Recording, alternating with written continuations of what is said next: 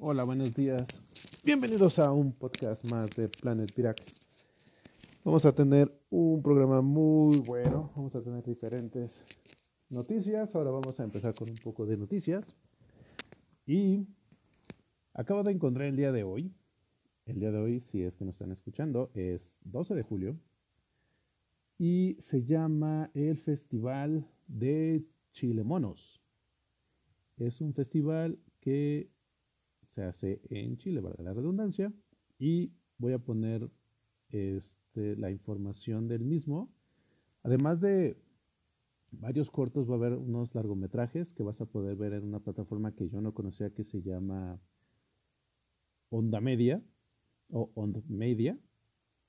Son gratuitos, nada más te tienes que inscribir y lo otro interesante siempre que va a haber en un festival va a ser las pláticas. En este caso, la programación está empezando desde la semana pasada, va a pasar esta semana y la que sigue. Entonces hay unas cosas interesantes que yo no había visto que había una película de D'Artagnan y los tres mosqueperros, que si algunos lo recordaremos fue una caricatura que a mí me tocó verla en los ochentas y era pues todo el primer arco de los mosqueperros.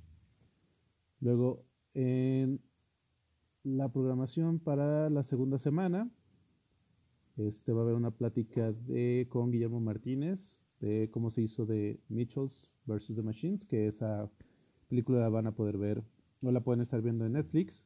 Y va a haber un conservatorio de Andrea Fernández sobre la dirección de arte de Kitty and the Cuphead Show, que hasta donde tengo entendido todavía no se ha estrenado. Y por último, en la semana 3, que sería del 21 al 25 de julio, va a haber una plática con Jorge R. Gutiérrez sobre su nueva película de Maya y los Tres, que estará próximamente en Netflix. Entonces están las partes para inscribirte.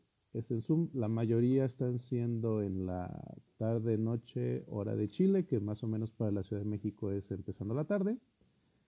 Entonces, para que le echen un ojo tanto a la programación de los cortos, los largometrajes, como obviamente estar participando en las masterclass, en los conservatorios o en los workshops de guion que se va a estar haciendo.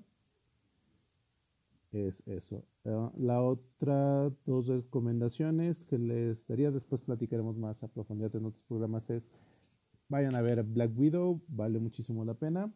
Y ahora pueden ver en Disney Plus, pagando el la parte extra o en su cine favorito. Hay suficientes salas para verla en inglés o en español, como más les guste. Es una película de unas 2 horas 10, 2 horas 20 más o menos. Este, y está muy, muy, muy buena. Y el tema de esta semana es hablarles sobre un libro y una serie de anime que me gustó mucho, que se llama, en este caso, es el La Gran Travesía, que es como se le puede conocer en español. En japonés es Funewo Amu y en inglés está como The Great Passage. En este caso a mí me tocó primero conocer el anime que está en Amazon Prime. Es una serie de anime rápida, la pueden ustedes más o menos en una semana poderla estar viendo en su totalidad. Este, cada capítulo más o menos son como de unos 23 minutos. Está en idioma original, o sea, en japonés, y trae sus subtítulos en diferentes idiomas que sean de su agrado. Son 11 capítulos. En este caso, la serie tiene que ver, o el libro, que es en el que está basado, que es del 2011, de Shion Miura, que es una escritora japonesa que ha estado trabajando en, varios proyectos. Este ha sido de... Ah, también se ha hecho una película que esta todavía no he tenido la oportunidad de verla para que podamos comenzar al respecto de, las diferencias o de las similitudes que tienen. A, a, mí siempre me gusta cuando una obra se adapta a otro medio, no que mantenga la esencia, pues, no que sea común. Voy a hacer escena por escena exactamente igual, esas interpretaciones tienen obviamente el arte de que hagas algo tal cual como viene en un, ya sea de película a libro, de libro a obra de teatro, de obra de teatro a película, serie y viceversa. Claro que el hacer las cosas que sean exactamente como las puedes estar viendo en tu mente o como las viste en alguna forma, tiene, pero me gusta que se vayan adaptando en lo que está haciendo. Eh, el libro también, a mí me tocó acabarlo de leer este año, ustedes lo van a poder encontrar de la editorial Nocturna Ediciones.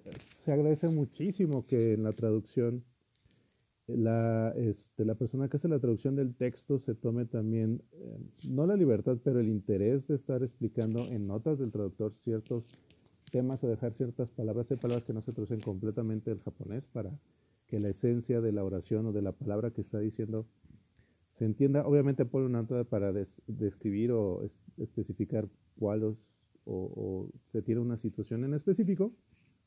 ¿Y de qué se trata? ¿O por qué se las recomiendo?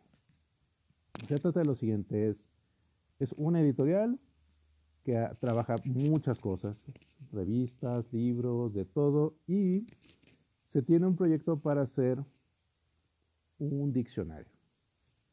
Obviamente decir, un libro de, un de cómo se hace un diccionario, una serie de cómo se hace un diccionario, y en este caso una película de cómo se hace un diccionario, probablemente no sería algo que me llamaría la atención, o no nos llamaría la atención tan fácilmente, pero es eh, el texto que maneja Shion Miura y la adaptación que se hizo en el anime.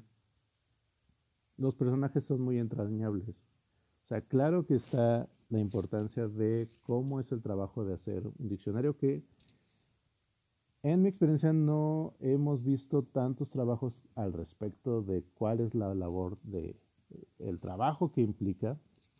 Obviamente todos en nuestras casas tendremos diccionarios que hemos tenido todo el tiempo, ya sea de los Larus que en alguna vez nos tocó llevar a la escuela, o en mi caso, en mi casa tienen todavía un diccionario que son dos tomos muy, muy grandes donde viene muchas palabras con su etimología, no solamente el véase o dígase de la acción de tal cosa, ¿no? sino si realmente ya, ya triple columna están, está ese diccionario en casa ahorita de mis papás. Entonces, obviamente el entender cómo se está haciendo eso desde la parte de qué palabras voy a escoger, qué definiciones vamos a poner, hasta entrando de, bueno, cómo se va a financiar, digo, porque aunque seas una editorial, siempre lanzar un texto, que en este caso es un diccionario, es cómo, cómo cuánta ganancia va a generar, además de, en este caso es la importancia que puede generarse de este tipo de libros para que sea una referencia mucho, mucho tiempo. O sea, que no, que no rápidamente la, el significado de las palabras se vaya a perder y que se mantenga pues, relativamente en la mayor actualidad para que no envejezca rápidamente el texto. La historia en, el libro y en la película y en la serie tiene los mismos personajes. Los principales o los que llevan la historia es Mitsuya Majime, que es una persona que está en el área de ventas y que encuentran que tiene una gran capacidad para analizar las palabras y ordenarlas. Está Masashi Nishioka, que es una persona de ventas que se vuelve parte del equipo de trabajo, que él es más como relaciones públicas en el sentido de que habla con los revisores de las palabras, porque hay ciertas palabras que vas a buscar a ciertos especialistas sobre el tema en eh, ya sea de historia o de literatura, para que ellos estén siendo parte del el diccionario, aparezcan sus nombres, pero obviamente lo que te va a interesar es que ellos estén poniendo las definiciones.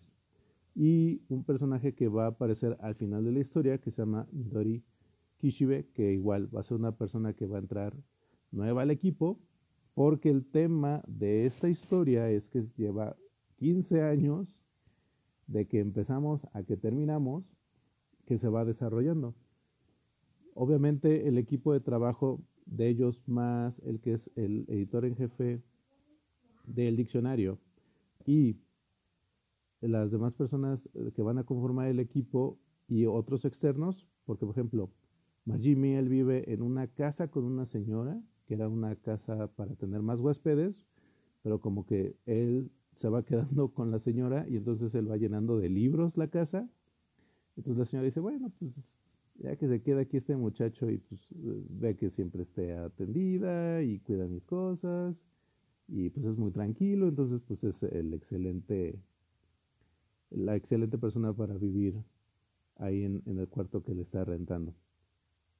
Está la, nieta de, de, esta persona que va a tener una relación con Majime.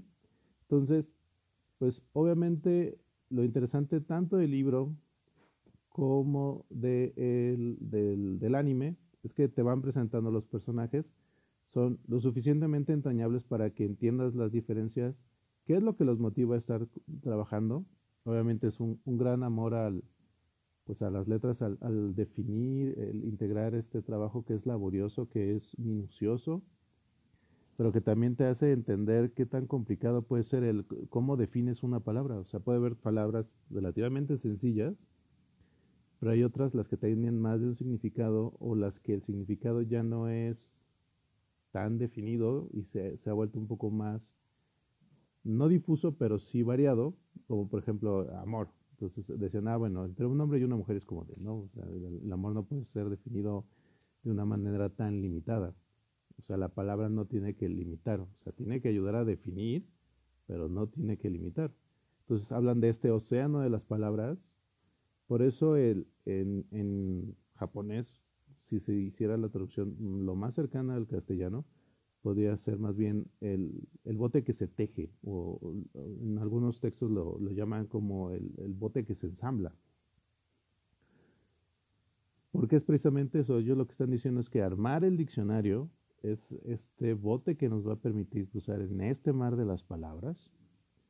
Entonces, en el anime la forma en que lo transmiten es visual, como, como, es, como este mar puede, si no lo podemos cruzar bien, nos va a terminar absorbiendo el equipo de trabajo, porque se lleva 15 años y tienes que dar resultados en 15 años. En el libro, por ejemplo, estos lapsos de tiempo que no, no se te presentan como, ay, pasó tanto tiempo, sino es como de, lo hacen en retroceso. Es como, ah, ¿sabes qué? Mientras hacíamos esto, nos pidieron que hiciéramos otra actividad. Que probablemente sea muy común en las editoriales. Ahora sí que aquí confiaremos en lo que nos describe la autora. En este sentido, por ejemplo, en el caso de, del libro menciona que mientras estaban haciendo esta revisión, digo, este armado de, este, de la gran travesía, que es como se le piensa llamar al diccionario, hicieron una revisión de un diccionario para estudiantes y otro que tenía que ver con algo que, como lo describen, es muy parecido a Pokémon o Digimon. Es en los que no estén al tanto de Pokémon o Digimon, es este tipo de series donde tienes animalitos que coleccionas y que pueden ser seres vivos o pueden ser robots o pueden ser algo, pero pues obviamente se genera un lore donde pues claro que va a ser fascinante tener a un diccionario donde te diga, esto, este personaje hacía esto. En el libro utilizan esta referencia para explicar que Majime era tan detallista que hablaba con la gente que hacía el, el anime de, de, este tipo Pokémon style, pues decirle, oye, ¿y cómo es que es esto? Y es esto y el otro y aquello. Y llega un momento que le dicen ellos, no, no, pues ya tú decides qué poner. Hay ciertas cosas que las inventamos, pero pues, no racionalizamos el, cómo es que funciona, ¿no? Simplemente lo, lo fuimos como creando. Y el primer punto también es la amistad de estas parejas disparejas que podemos tener a veces en el trabajo que nos complementan, que en este caso es Majimi con Nishioka, porque es así como de uno es muy callado y es trabajoso y es distraído le cuesta un poco la parte de las relaciones humanas. Y Nishi Oscar lo tienes en el otro lado, o sea, es una persona de, claro, hay que hablar y hay que hacer esto y hay que convivir y, y te voy a ayudar y te voy a motivar en el equipo para que hagamos tal o cual situación. Entonces, tanto en el libro como en el anime es, eh, te recuerda siempre a algún compañero que hayas tenido de trabajo, o si tú eres ese compañero de trabajo, en esas dualidades o equipos donde donde son diferentes y, van haciendo esta convivencia del trabajo. O sea, son amigos. En el trabajo pueden verse fuera del trabajo, pero eh, va mucho en el sentido de no te entiendo y sí te entiendo y a veces me ayudas tú y a veces te ayudo yo. Entonces, para mí es esta parte de las relaciones humanas que, que tiene un, un, texto y que me gusta que también tenga un anime que son reales, pues.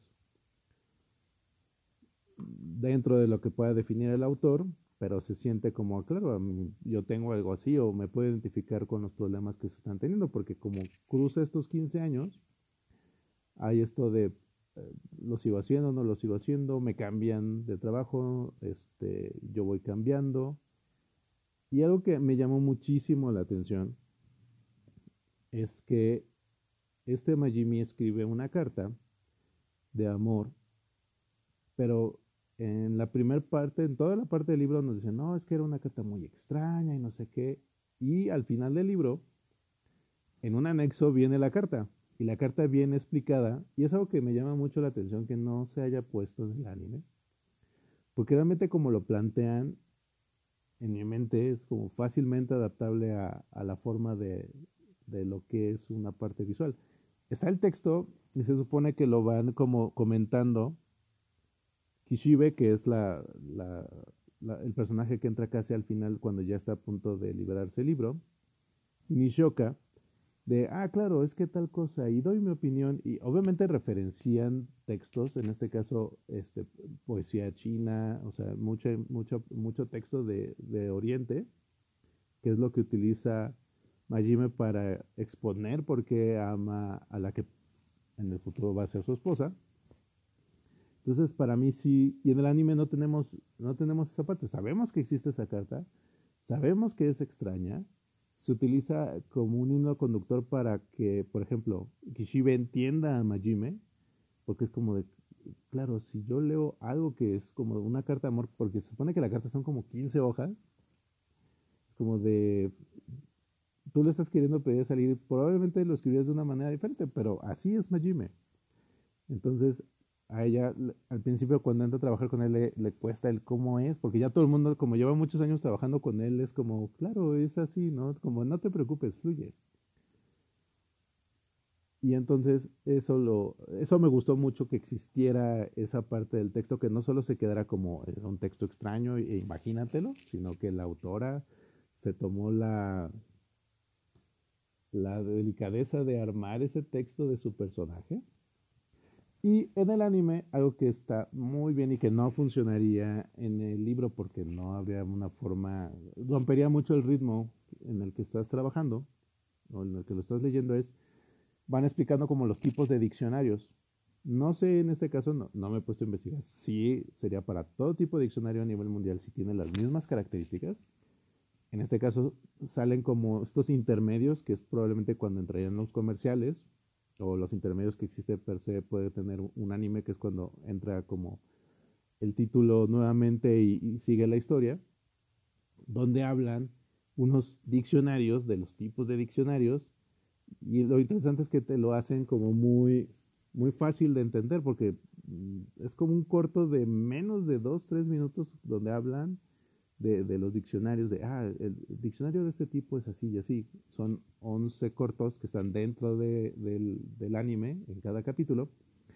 Y al final, también algo que me gustó mucho es, viene una palabra, viene una palabra en japonés que tiene que ver con el título en el que están divididos el anime. Entonces ah, es inmensidad, encuentro, amor, avance, repercusión, confianza, sangre, orgullo y el faro. Entonces, cada una de estas palabras viene como se escribe en japonés y viene una definición que ayuda a redondear la idea con la que estás manejando el capítulo. En el caso del libro, no. En el caso del libro está en estas tres secciones de Majime, Nishoka y Kishibe.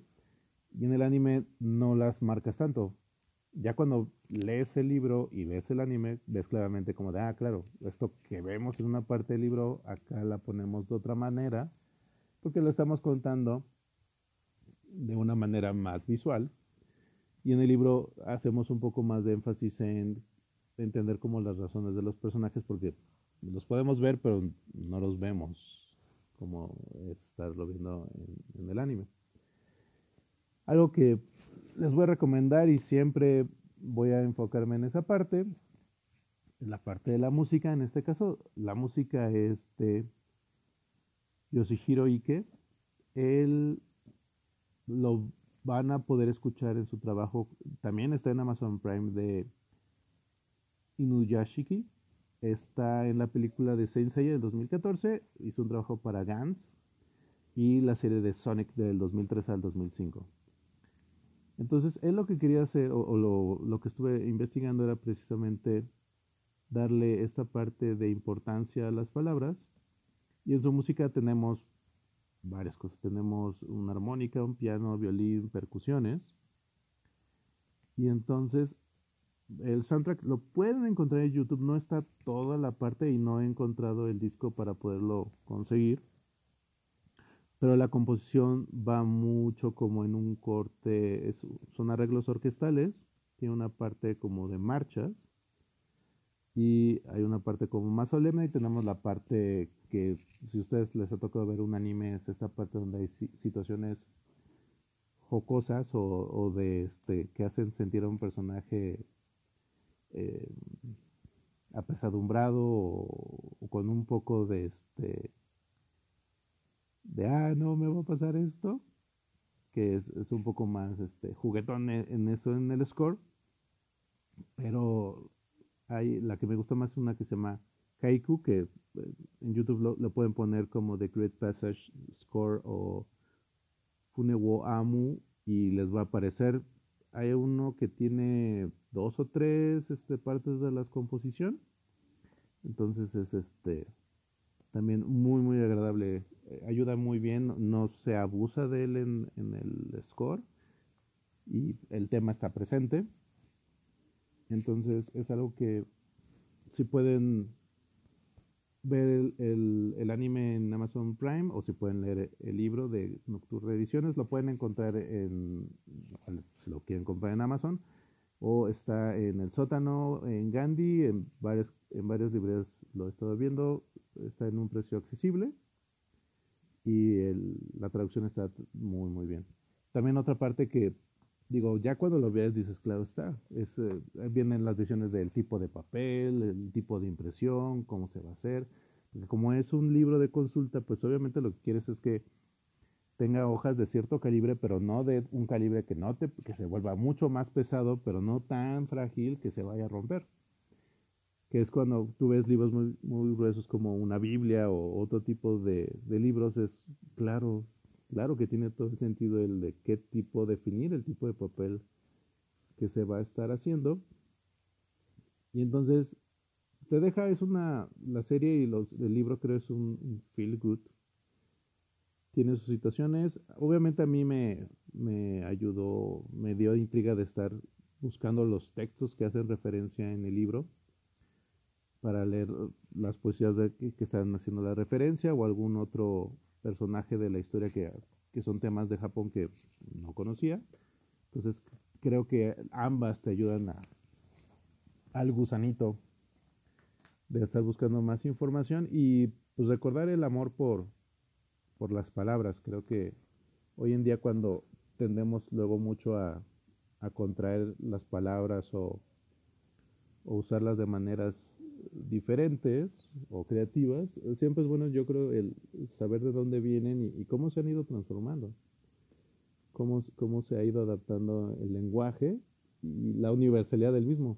O sea, está el libro o el, o el anime, o digo, en su caso cuando ya vea la película, se va a llegar a la conclusión que lo puedes hacer eh, para un, se puede adaptar para un diccionario francés o en español o en inglés porque es la universidad del lenguaje y de, las personas que trabajan para poder hacer exitoso un proyecto de esa manera. Entonces, se los recomiendo. Voy a dejar la información de este, del Festival de Cine. De las pláticas platicaremos, ahora sí que habrá la redundancia en la siguiente semana, si tengo la oportunidad de poderlas ver. Y les voy a dejar también los enlaces para el score que encontré y que tengan una excelente mañana, tarde, noche, dependiendo cuándo ustedes estén escuchando este programa. Cuídense mucho.